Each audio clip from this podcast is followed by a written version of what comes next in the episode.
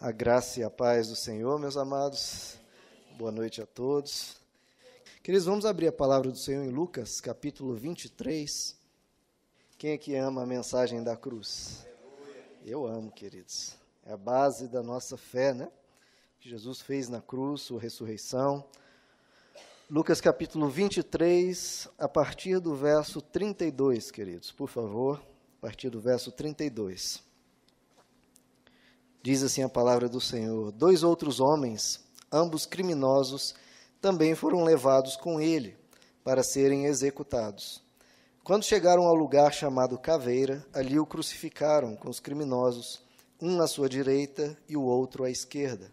Jesus disse: Pai, perdoa-lhes, pois não sabem o que estão fazendo. Então eles dividiram as roupas dele, tirando sortes. Povo ficou observando e as autoridades o ridicularizavam. Salvou os outros, diziam. Salve-se a si mesmo, se é o Cristo de Deus o escolhido. Os soldados, aproximando-se, também zombavam dele. Oferecendo-lhe vinagre, diziam: Se você é o rei dos judeus, salve-se a si mesmo. Havia uma inscrição acima dele que dizia: Este é o rei dos judeus. Um dos criminosos que ali estavam dependurados lançavam-lhe insultos: Você não é o Cristo? Salva-se a si mesmo e a nós. Mas o outro criminoso o repreendeu, dizendo: Você não teme a Deus, nem estando sob a mesma sentença? Nós estamos sendo punidos com justiça, porque estamos recebendo o que os nossos atos merecem. Mas este homem não cometeu nenhum mal. Então ele disse: Jesus, lembra-te de mim quando entrares no teu reino. Jesus lhe respondeu: Eu lhe garanto, hoje você estará comigo no paraíso. Já era quase meio-dia e trevas cobriram toda a terra até as três horas da tarde. O sol deixara de brilhar e o véu do santuário rasgou-se ao meio. Jesus bradou em alta voz: Pai, nas tuas mãos entrego o meu espírito. Tendo dito isso, expirou. O centurião, vendo o que havia acontecido, louvou a Deus, dizendo: Certamente este homem era justo. E todo o povo que se havia juntado para presenciar o que estava acontecendo, ao ver isso, começou a bater ao peito e afastar-se. Até aqui, queridos. Senhor nosso Deus, essa é a tua palavra, o teu evangelho, a mensagem da cruz. Que o Senhor possa nos ensinar um pouco mais dessa mensagem que nos conquistou, que nos comprou para ti, e transforma o nosso coração, Senhor. Que o Senhor possa falar profundamente no coração de cada vida aqui e que essa mensagem, os privilégios de, dessa mensagem, a gente carregue até o fim, nunca se envergonhando, pelo contrário, tendo orgulho do nosso Deus e Salvador Jesus Cristo. Em nome de Jesus, amém. Podeis assentar, amados. Creio que todos nós conhecemos, né, queridos, a fundo, o momento aqui da paixão de Cristo, né, os últimos as últimas horas né, da vida de Jesus, sua crucificação, né, e tudo ali que envolveu, porque há inúmeros filmes, nós temos as escrituras e a gente conhece bem aqui. Mas é, a maior parte, queridos, do tempo que Jesus ficou na cruz, ele ficou ali, ele foi, começou a sua crucificação a partir das 9 horas da manhã, e ele ficou ali pendurado até as 15 horas, quando ele faleceu. E na maior parte desse tempo, até pela situação ali que ele estava crucificado, que é uma das punições mais cruéis, mais dolorosas, é, mais selvagens, mais violentas que o ser humano já concebeu. Na verdade, o, os romanos eles conceberam a crucificação como uma forma de punição para gerar a maior carga de sofrimento possível é, na, pessoa que estava sendo crucificada. Eles não queriam a morte rápida, queria uma morte lenta, dolorosa, vexatória, bastante humilhante, e que a pessoa sofresse o máximo possível e exposto aos olhos de todos. Né? Esse era o objetivo da crucificação, então eles quebraram a cabeça para elaborar uma forma de morte a mais violenta e a mais dolorosa possível. E claro, nesse momento de, da crucificação, Jesus ficou a maior parte do tempo em silêncio, né, pela dor, pelo sofrimento ali. Mas os quatro evangelhos, queridos, que nós temos, Mateus, o evangelho de Mateus, o evangelho de Marcos, o evangelho de Lucas e o evangelho de João, registram sete frases, sete sentenças que Jesus falou ali enquanto estava na cruz. Então, nas últimas horas da vida é, terrena de Jesus, antes da sua ressurreição, ele proferiu sete frases. E são essas sete frases que eu queria estudar com vocês nessa noite. Eu não sei se será possível estudar as sete, as sete todas elas, né, nessa noite. É, se não for possível, a gente continua no próximo domingo. A primeira fase, frase, vejam aí comigo, em Lucas 23, por favor. Primeira frase que Jesus disse na cruz, Lucas 23, verso 34. Ele diz: Jesus disse: Pai, perdoa-lhes, pois não sabem o que estão fazendo. Então, queridos, antes de mais nada, antes de, das outras seis frases que Jesus diz na cruz, a primeira, parece que ele faz questão de ser a primeira a dizer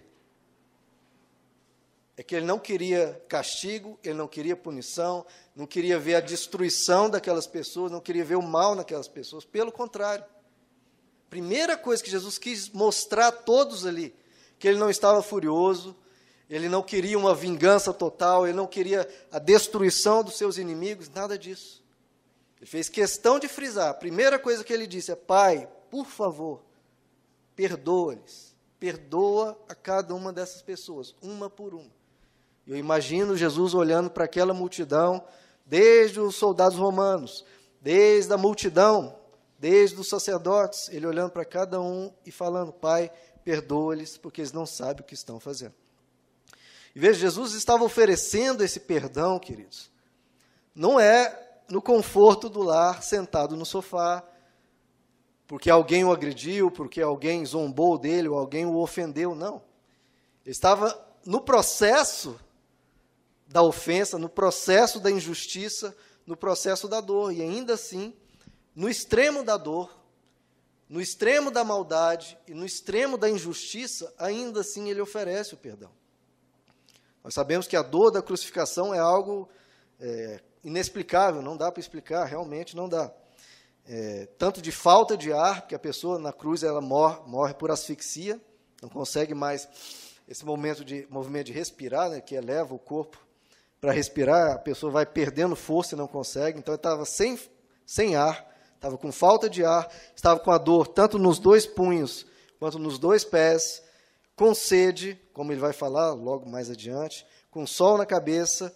E tudo isso, nesse extremo da dor, ele fala: Pai, perdoa-lhes Imagina, queridos, você está sendo espancado, você está sendo humilhado, e à beira da morte, sofrendo uma dor que não dá para explicar, e ainda assim ele dizendo: Pai, perdoa-lhes. Não bastasse a dor, você vê aquela multidão, querido, de pessoas extremamente malignas, pessoas más.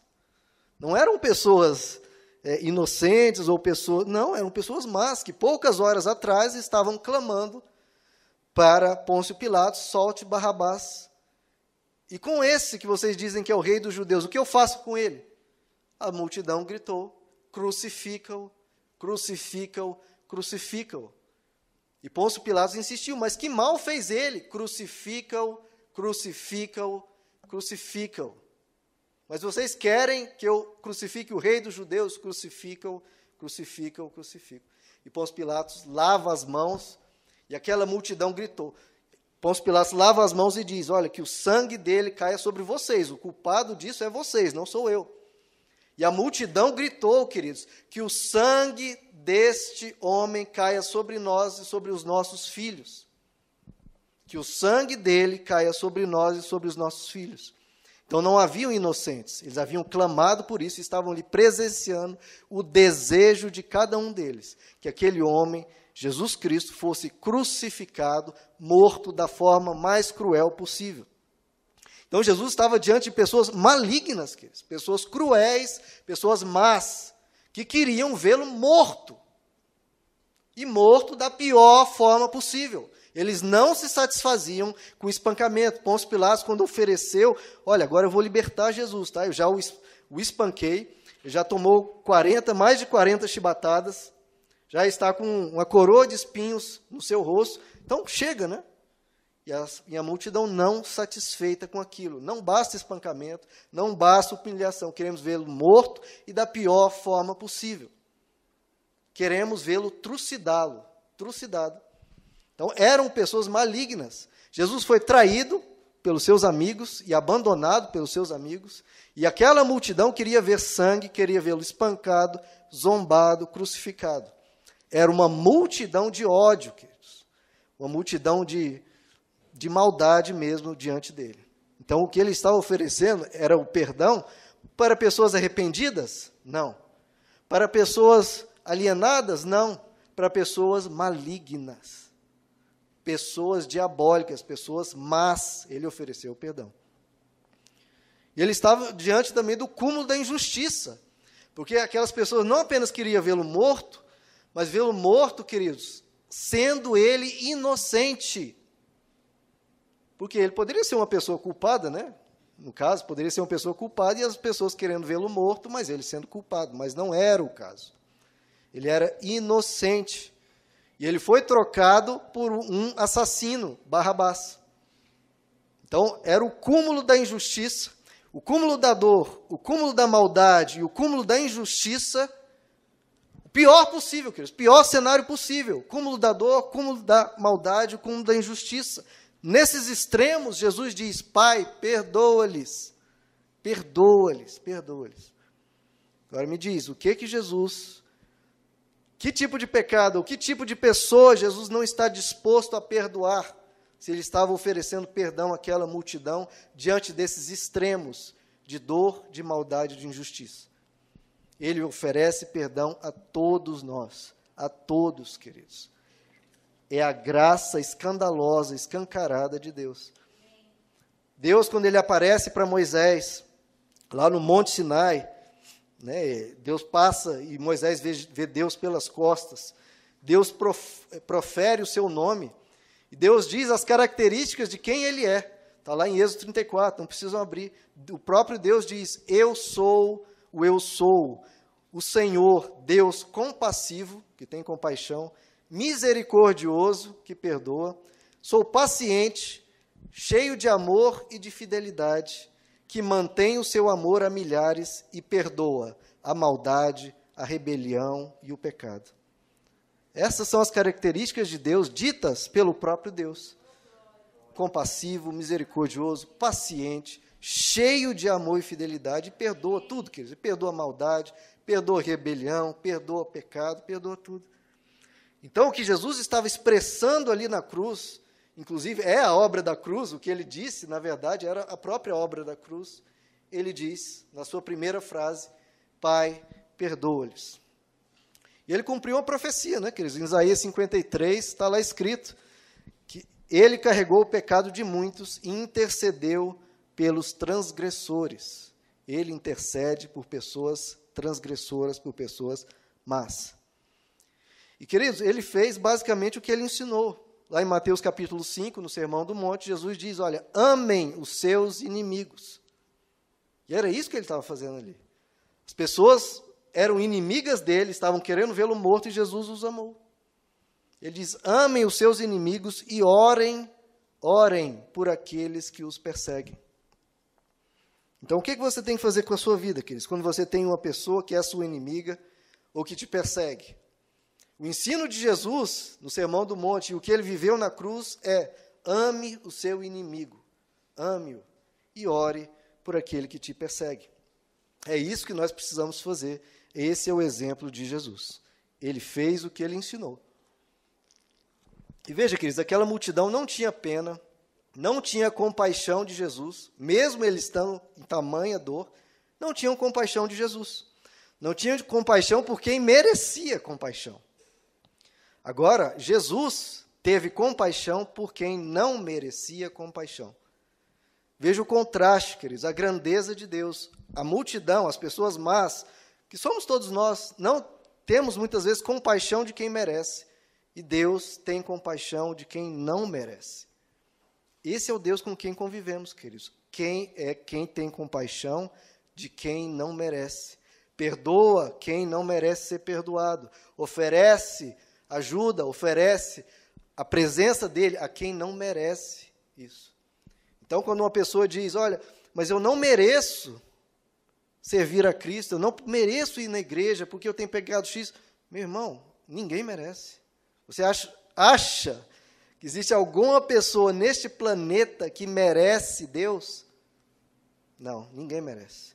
Ninguém merece. E Ele quer e oferece a graça dele a quem não merece, sem problema nenhum. O grande detalhe, queridos, é que Jesus sabia quem estava no estado pior ali, queridos.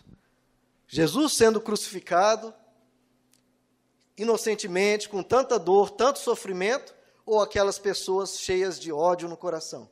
Quem estava num estado pior, queridos? Aos olhos de Deus, queridos, não tenha dúvidas. Quem estava num estado pior eram aquelas pessoas. Eles achavam que haviam derrotado Jesus, mas eram elas as derrotadas. Porque é elas que permitiram o mal entrar no coração, eram elas que eram cruéis, eram elas que estavam com ódio. Sempre quando você faz um mal contra uma pessoa, quando você vai e ataca, você já está sendo derrotado. Você já está derrotado porque permitiu no seu coração entrar trevas. E é por isso que Jesus, na cruz, sendo tão massacrado, queridos, ele teve pena das pessoas. Porque ele sabia quem estava em estado pior. Quem estava realmente mal. A dor física, queridos, uma doença ou a morte, tudo isso é transitório, tudo isso passa. Nada disso mata. Nós cristãos precisamos aprender. Doenças, sofrimentos, nada disso mata, queridos. O que mata é a maldade no coração.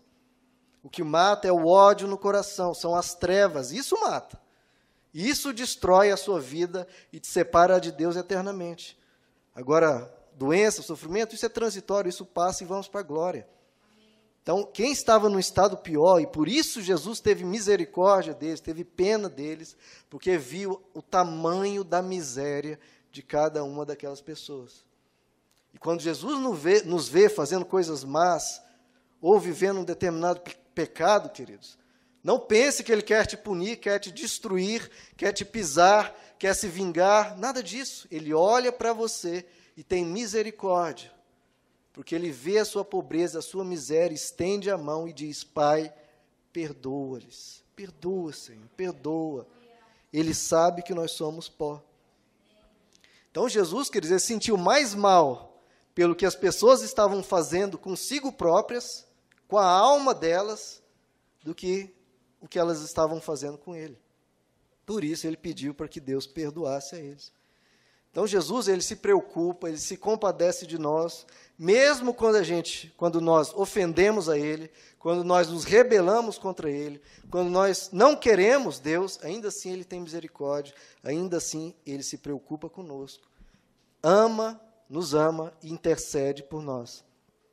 E veja, queridos, que Jesus ofereceu um perdão que nem sequer foi pedido. Ninguém naquela multidão pediu: olha, Jesus, nos perdoe por ter feito isso com você. Agora a gente vê que você é inocente. Não, queridos. Ninguém ali pediu perdão. E ainda assim ele ofereceu esse perdão.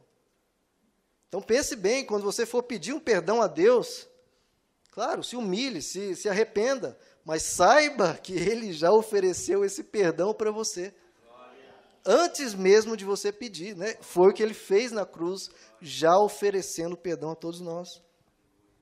Então, queridos, quando você for ofendido, for atacado por alguém, ame, ore e deixe o justiça com Deus. A justiça é sempre Deus que faz, você não precisa mover sua mão contra ninguém. É Deus que faz a justiça e ele sabe fazer é, da forma certa. Então, Jesus, queridos, ele continuou fazendo o bem. Mesmo enquanto as pessoas faziam mal contra ele, ele continuou fazendo bem. Em Jesus, mesmo naquele extrema, no extremo da dor, no extremo da maldade, no extremo da injustiça, ele não se deu ao direito de ter rancor, de ter ódio, de ter amargura, de ter maldade no coração. Ele não abriu as portas do coração para trevas alguma, alguma, porque às vezes a gente é assim, né, que nós somos bons, bons com todo mundo, mas quando alguém nos ataca, ah, não, se ele fez isso comigo, agora eu posso. Não, não pode, queridos, não pode. Você não tem o direito, diante de Deus, de fazer mal a ninguém. Porque Jesus, no extremo da dor e no extremo da maldade, no extremo da injustiça, não se viu no direito de desejar o mal para ninguém, pelo contrário, ofereceu perdão. Muitas vezes, muitas vezes eu vejo as pessoas falando, não, mas para Deus é fácil fazer isso, né? Ele é Deus. Essa é uma frase horrorosa, queridos. eu abomino essa frase, porque parece que você pega a Bíblia e joga ela toda fora, né? Ah, mas é, isso é Deus. Não, queridos. Devia ser fácil para nós, porque nós que somos imperfeitos, nós precisamos de perdão, então a gente está oferecendo algo que a gente precisa também. Jesus não tinha pecado algum e ele não precisava perdoar, porque ele não precisa de ninguém. Deus não precisa de ninguém, ele é absoluto. E ainda assim ofereceu. Então é para nós que deveria ser fácil, porque a gente entende quando alguém pisa no calo de outro, porque muitas vezes nós pisamos no calo das pessoas. Então que a gente pegue esse exemplo de Jesus e fala: se Jesus fez isso sem precisar de ninguém, e sem, e sem ter nenhum pecado, sem precisar de perdão, que a gente ofereça, porque nós precisamos de perdão todos os dias. E há um exemplo, né, um tipo de Cristo no Antigo Testamento, que é José. José, se vocês se recordam lá da história do Antigo Testamento, ele foi vendido pelos irmãos, pelos próprios irmãos, como escravo. Imagina só, os seus irmãos te venderem como escravo, foi levado para uma terra estranha, ficou preso, foi humilhado, foi tratado das piores formas, mas depois ele conseguiu subir ao poder e ficou o segundo em poder no Egito, só abaixo de Faraó. Quando os irmãos vão visitá-lo, né, vão visitar o Egito, né, é, pedindo comida, porque onde eles viviam estavam numa escassez muito grande. Aí tem toda uma história, né? José se revela aos irmãos, os irmãos é, celebram, vem o pai Jacó, depois Jacó morre. E os, os, irmãos acham que agora que o pai morreu, José vai se vingar. Né? Porque eles não acreditavam que José havia perdoados. Mas aí José diz a eles: Olha, não tenham medo. Estaria eu no lugar de Deus, vocês planejaram o mal contra mim, mas Deus o tornou em bem para que hoje fosse preservada a vida de muitos. Então não temam quando alguém faça mal a vocês, porque Deus transforma isso em bem. Deus faz coisas boas através disso desde que você permaneça no lugar sempre de oferecer o perdão. Ofereça o perdão, queridos, sempre. Mas a pessoa está fazendo isso, isso, isso com aquilo comigo. Eu ainda vou oferecer perdão. Ofereça perdão. Não revide, não trate mal, ofereça o perdão. E aí você vai ter Deus do seu lado. E Deus vai operar coisas maiores do que você pode sequer imaginar, né, como foi no caso de José. Agora é interessante, queridos, essa oração de Jesus a Deus. Isso é uma oração de Jesus. Jesus na cruz olhou para o Deus Pai e falou, falou Pai, perdoa-lhes. E essa oração, queridos, de Jesus foi respondida em diversas, diversos lugares. Veja aí no verso 47, Lucas 23, deixam aberto aí, queridos. No verso 47, Olha só, Jesus orou, né? Pai, perdoa-lhes. E olha o que, que acontece no verso 47. O centurião, vendo o que havia acontecido, louvou a Deus. Veja, um romano, romano louvou a Deus, dizendo: Certamente este homem era justo. E no verso seguinte, e todo o povo que havia se juntado para presenciar o que estava acontecendo, ao ver isso, começou a bater no peito e afastar-se. Então Jesus disse ao Pai: Perdoa-lhes e a gente já vê aqui dois sinais de arrependimento começando a tocar no coração das pessoas. Um soldado romano, cruel, sempre pronto para matar, e mata sem, sem titubear, de repente ele olha, não, essa pessoa era uma pessoa justa. E começou a louvar a Deus, queridos. Um soldado romano começando a louvar a Deus. Isso do nada. Quantas crucificações aquele centurião já havia feito? Inúmeras, inúmeras mesmo. E de repente ele começa a louvar a Deus o pedido de Jesus, Pai, perdoa-lhes, começa, chega no trono de Deus e Deus imediatamente, meu filho, essa obra que você está fazendo na cruz é para o perdão, e eu vou começar a perdoar cada pessoa. E começa por um centurião romano, ímpio, maligno, cruel, um assassino profissional. Já havia matado dezenas, talvez centenas de pessoas, e aquele centurião romano começa a louvar a Deus. E aquela multidão que, que havia gritado horas antes: crucifica-o, crucifica-o, que o sangue dele caia sobre nós e sobre os nossos filhos. De repente começa a bater no peito. Nós fizemos algo errado, nós fizemos algo errado. Ele parece ser inocente, ele é inocente. Começa a haver arrependimento no coração da humanidade, queridos.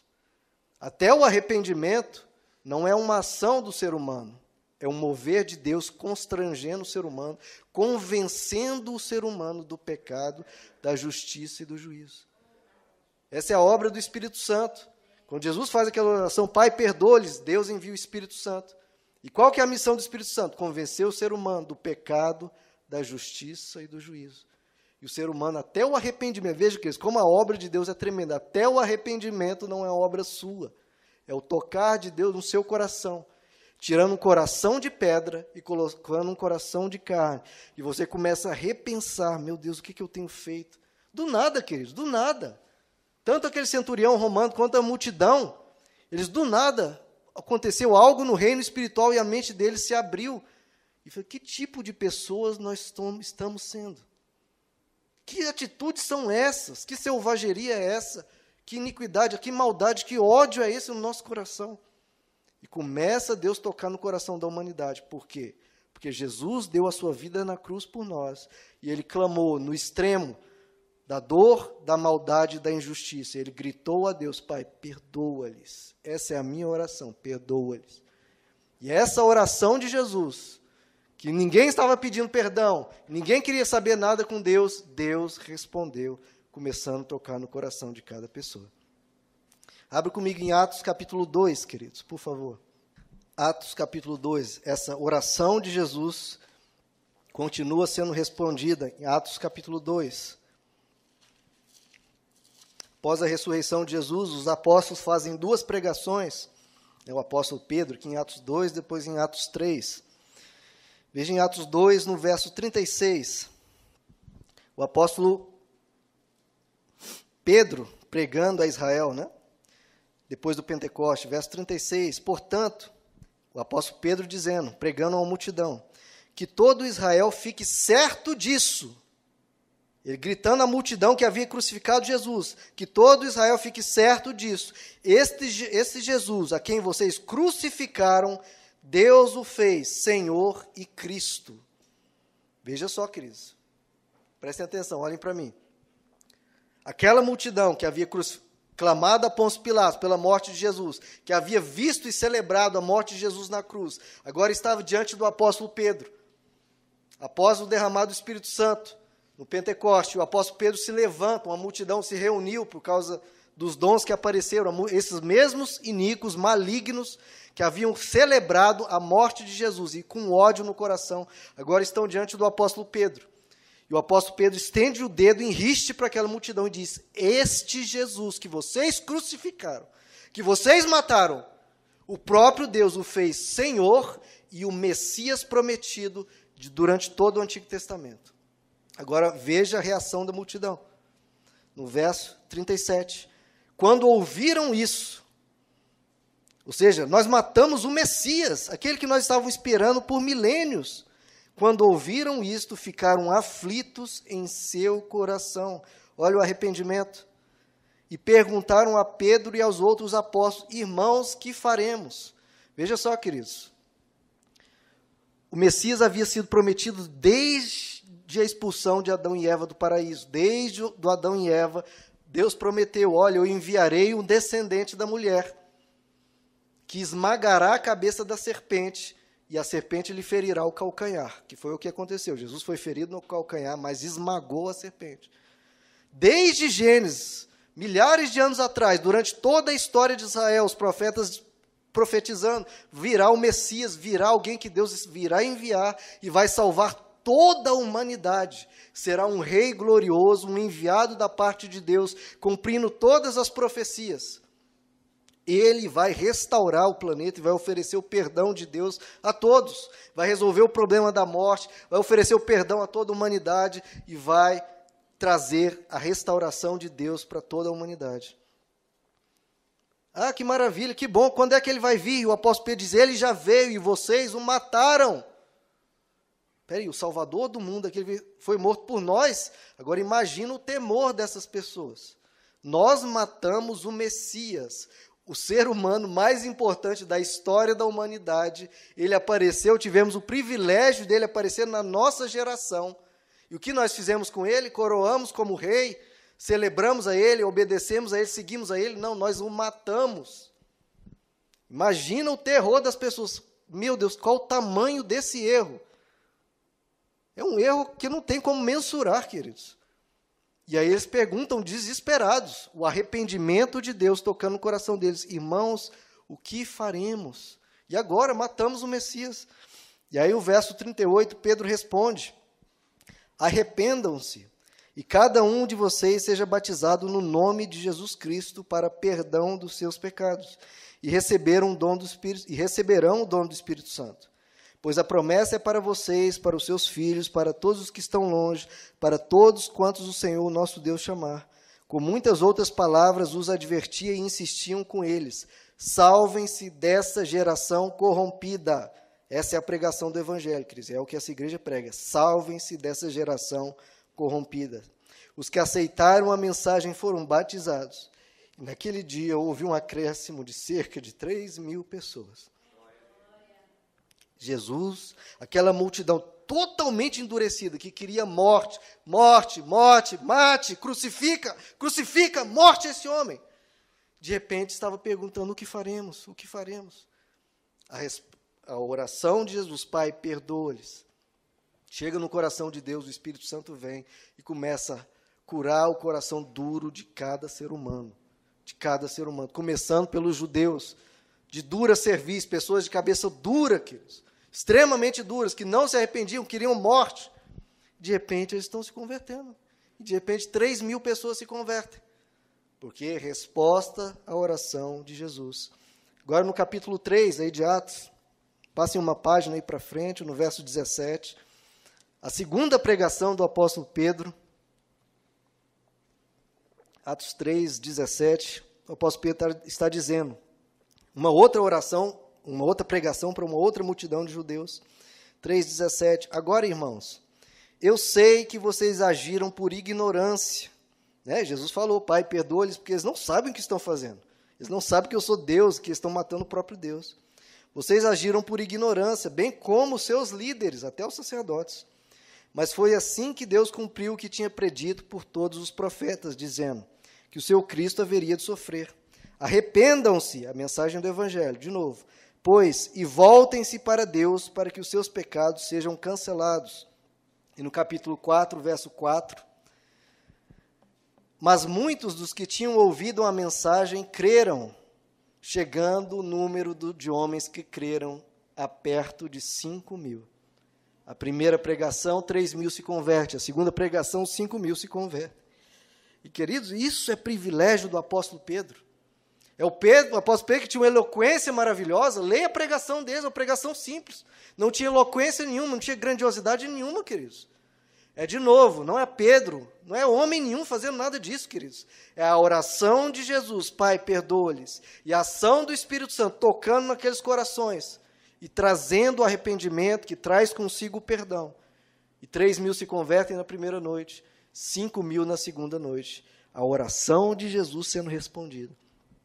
Agora veja, queridos, veja como essa, o perdão de Deus é maravilhoso, é grandioso, é extremo. Porque aqueles que mataram Jesus, eles mataram Deus na terra, queridos. Mataram o próprio Deus, fizeram Deus sofrer. E eles falaram, mas como é que eles vão ser perdoados de causar sofrimento a Deus? A crucificar a Deus com tanto ódio, tanta crueldade no coração. Isso é. Você perdoar um, uma pessoa que matou 100 pessoas é uma coisa. Perdoar alguém que matou o próprio Deus é infinitamente pior. Por isso que eles falam para o apóstolo Pedro, lá em Atos 2, que nós lemos: o que nós faremos? Não tem o que fazer, matamos Deus. Como é que você vai ter perdão para isso? E o apóstolo Pedro, não se preocupem, se batizem no nome do nosso Senhor Jesus Cristo e todos os seus pecados serão cancelados. O perdão que Deus oferece, queridos, é extremo e é gratuito. O que, que nós vamos fazer? O que, que a gente precisa fazer? Precisamos fazer sacrifícios, pagar promessas, né? fazer um jejum, fazer penitências? Não. Você não precisa fazer absolutamente nada. É nada que você precisa fazer para ser salvo dos todos os seus pecados e para a glória eterna de Deus. Nada. Queridos, isso é maravilhoso demais. Você pensar o que, que Deus fez por nós. Você não precisa fazer nada porque Deus fez tudo por você. Tudo. Então basta você aceitar Jesus Cristo no seu coração e todos os seus pecados serão cancelados. Todos que você cometeu na sua vida antiga são cancelados. Se ele perdoou aqueles que mataram a ele próprio, como é que não vai perdoar qualquer outra coisa?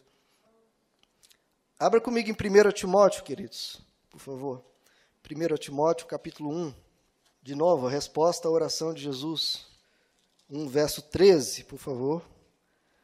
Olha o que o apóstolo Paulo está dizendo. A mim, que foi anteriormente, que anteriormente fui blasfemo. Ele lista aqui os pecados que ele, Saulo, depois Paulo, cometeu. Fui blasfemo, perseguidor, insolente, zombava da, da Bíblia, zombava, zombava de Jesus, mas alcancei misericórdia, porque eu fiz por ignorância e na minha incredulidade. Contudo, a graça do nosso Senhor transbordou sobre mim com a fé e o amor que estão em Cristo Jesus. Então, queridos, veja, o apóstolo Paulo perseguiu, zombou, foi insolente, criticava, tratava mal, ofendia o evangelho, ofendia os apóstolos, queria vê-los mortos, mortos. Perseguia para matar mesmo. Saulo fez isso. Ele era insolente, criticava e zombava. Mas o que ele diz? Olha, eu fiz isso por incredulidade, eu fiz isso por ignorância. Então, queridos, que a gente tenha essa mentalidade, essa mesma de Jesus. Se você vê alguém criticando o evangelho, vê alguém perseguindo o pastor, vê alguém tratando mal, ofendendo Jesus Cristo, escrevendo barbaridades sobre Deus, xingando Deus, fazendo palavrões, zombando, criticando, falando mal de tudo que é coisa que a igreja faz. Queridos, pensa, essa pessoa, ela faz por incredulidade, faz por ignorância, e tenha misericórdia dela. Porque muitas dessas pessoas, queridos, podem ser um Saulo que vai se transformar em um apóstolo Paulo. Por isso que a Bíblia diz que você não julgue, não julgue, entregue nas mãos de Deus julgar. O que você faz é amar a pessoa, orar por ela e oferecer o Evangelho. Claro que você oferece duas, três, se a pessoa continua zombando, você não vai jogar pérola aos porcos, né? Você vai cuidar de outros que está pedindo, que estão precisando, deixa depois uma outra pessoa alcançar aquela. Mas, queridos, não jogue fora pessoas. Não jogue fora pessoas. Todos nós temos amigos, temos familiares, temos colegas de trabalho que desprezam o Evangelho, desprezam Deus, não querem saber de Jesus, acha tudo isso uma bobagem. Tenha misericórdia dessa pessoa, queridos. Porque elas fazem isso por incredulidade, fazem porque não sabem o que estão fazendo. Não sabem, queridos. Então que a gente ore como Jesus. Pai, perdoa-lhes, porque eles não sabem o que estão fazendo. Porque eles não conhecem Deus, queridos. Não foram visitados pelo Espírito Santo, não entendem as Escrituras, não entendem, não entendem nada. São pessoas realmente agindo na ignorância. É diferente de uma pessoa, por exemplo, que vive na igreja por 20 anos, conhece as Escrituras, né, conhece Jesus, passou muito tempo, aí essa pessoa se desvia e zomba, aí essa pessoa já está numa situação muito delicada com Deus, porque essa pessoa conhece. Ela ouviu a mensagem, esteve na igreja, provavelmente teve um, viu coisas sobrenaturais. Né? Aí essa pessoa está resistindo ao Espírito Santo, que é o pecado que Jesus diz que não tem perdão, da pessoa que resiste ao Espírito Santo. Agora, a maioria das pessoas, queridos, são incrédulas, agem por ignorância. Então, que a gente ore como Jesus. Pai, perdoa-lhes. Eles não sabem o que estão fazendo. E que a gente não jogue pessoas fora, não desista das pessoas, mas faça como Jesus clamando a Deus por elas. E, e claro, Jesus respondeu essa, Deus respondeu essa oração de Jesus, Pai, perdoa-lhes. Tocando no coração do centurião romano, tocando na multidão lá que começou a bater no peito, convertendo 3 mil na primeira pregação de Pedro, convertendo 5 mil, Deus convertendo, não é o apóstolo Pedro, eu não tinha poder para isso. Deus converteu mais 5 mil, converteu o apóstolo Paulo, e essa resposta da oração de Jesus, queridos, Deus responde também, convertendo a mim e a você. Porque se Jesus não tivesse feito aquela oração, queridos, todos nós, sem exceção, sem exceção, queridos, o melhor de nós e o pior de nós, qualquer um de nós, estaríamos totalmente desprezando Deus, não querendo saber nada de Deus.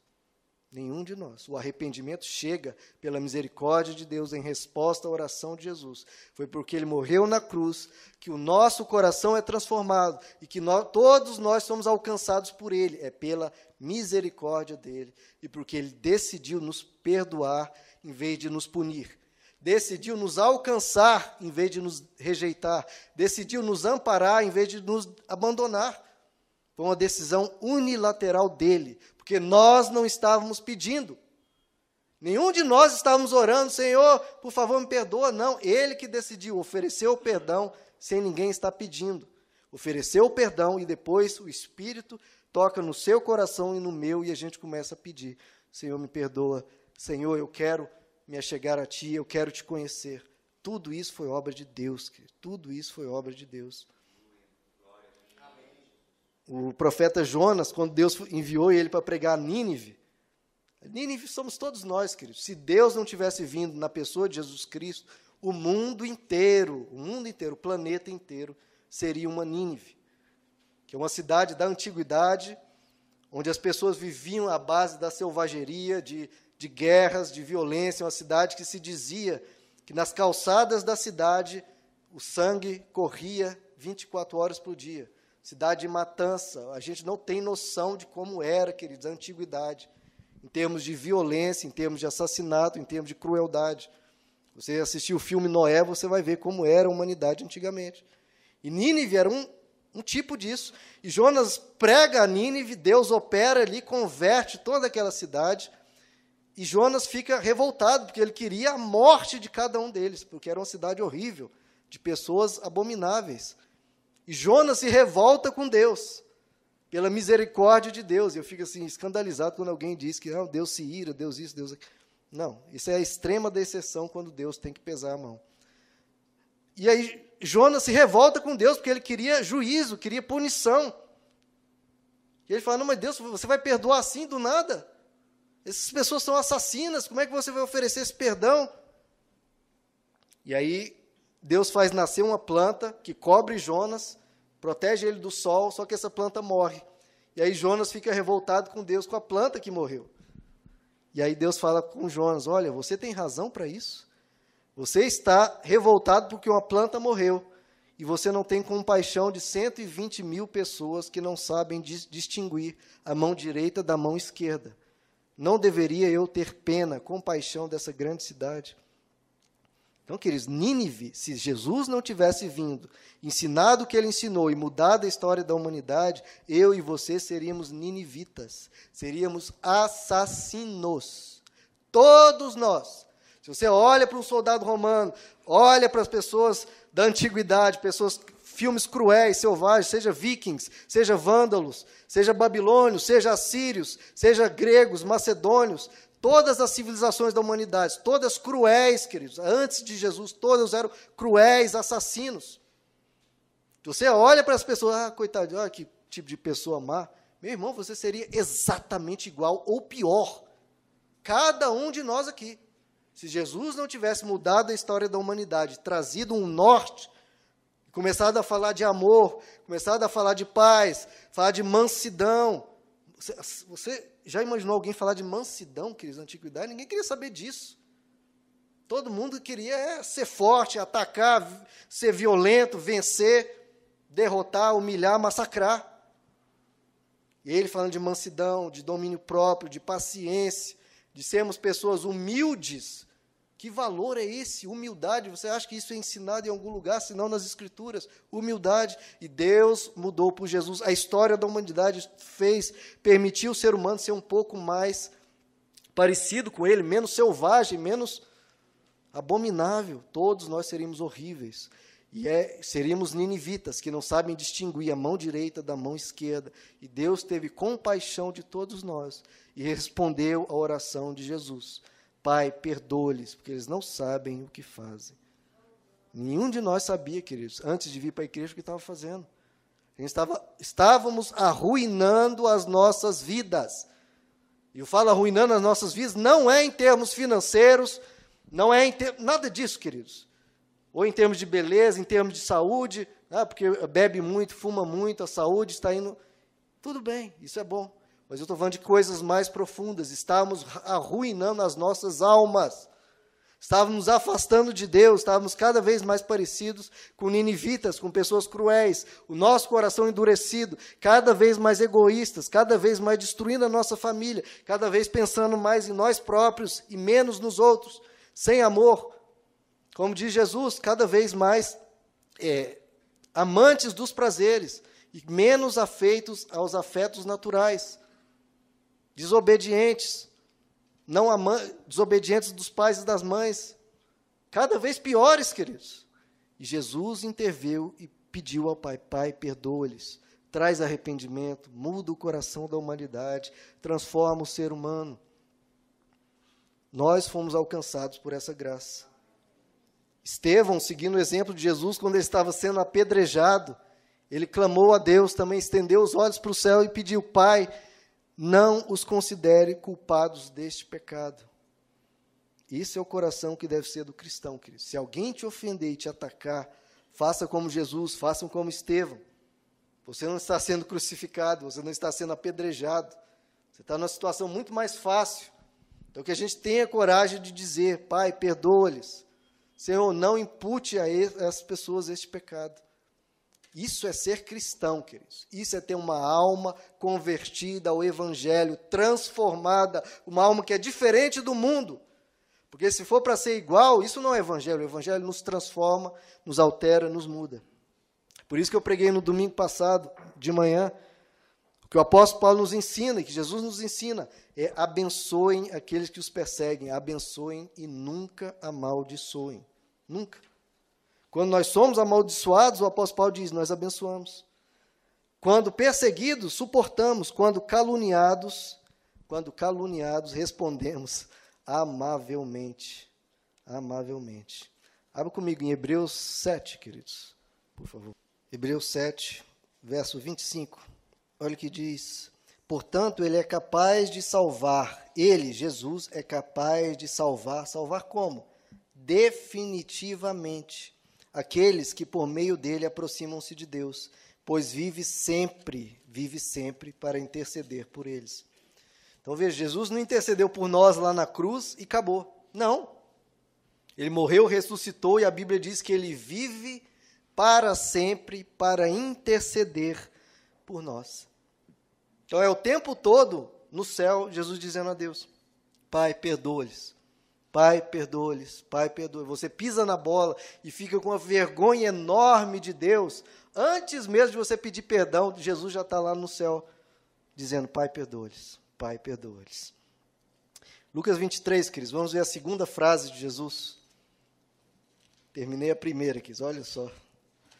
Acho que não vai dar para ver a sete hoje, né? Lucas 23, vamos só na, até a segunda então. Lucas 23 porque até tem a ver com essa primeira, verso 40 até o 43. Mas o outro criminoso o repreendeu, dizendo: tinham dois ladrões na cruz, né? Você não teme a Deus, nem estando sob a mesma sentença, nós estamos sendo punidos com justiça, porque estamos recebendo o que os nossos atos merecem. Olha o arrependimento aí. Olha a resposta da oração de Jesus. Esse aqui é um que eu deixei para depois. Resposta da oração de Jesus. Nós estamos sendo punidos com justiça porque estamos recebendo o que os nossos atos merecem. Mas este homem não cometeu nenhum mal. Então ele disse: Jesus, lembra-te de mim quando entrares no teu reino. Jesus lhe respondeu: Eu lhe garanto, hoje você estará comigo no paraíso. Queridos, Há poucas pessoas que a, gente, que a Bíblia afirma categoricamente que estão no céu. É, Elias e Moisés, com certeza, porque no Monte da Transfiguração eles aparecem. A gente aí pode ver quais outras, mas aqui há um que nós temos certeza que foi para o céu. Qual dos grandes santos, dos grandes homens de Deus, dos grandes profetas, que a Bíblia afirma categoricamente que vão para o céu? A Bíblia fala que um ladrão, assassino, alguém que merecia punição de morte está no céu. Olha só o contraste. Alguém que não merecia nada, que nos últimos minutos de vida resolveu clamar a Deus, este recebeu salvação completa, perdão total por todos os seus pecados.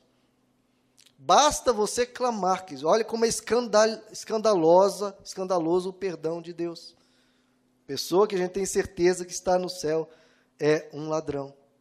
Veja como é interessante, ele começa a falar coisas profundas, queridos, do nada. Ele olha para um ser que está pregado, ensanguentado, totalmente desfigurado pelo espancamento que ele havia sofrido na noite anterior. E ele fala: Olha, Jesus, lembra-te de mim quando entrares no teu reino.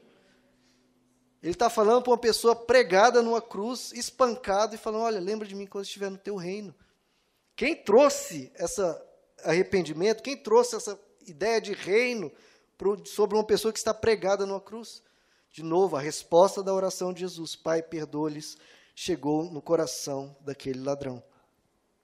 Então, Jesus, queridos, Jesus está sempre querendo salvar, sempre. Tem ali um ladrão, um iníquo, um mal, pessoa ruim, e Jesus fala: Olha, hoje mesmo você vai estar comigo para isso. Então, nós cristãos temos que parar de sair condenando pessoas, seja quem for.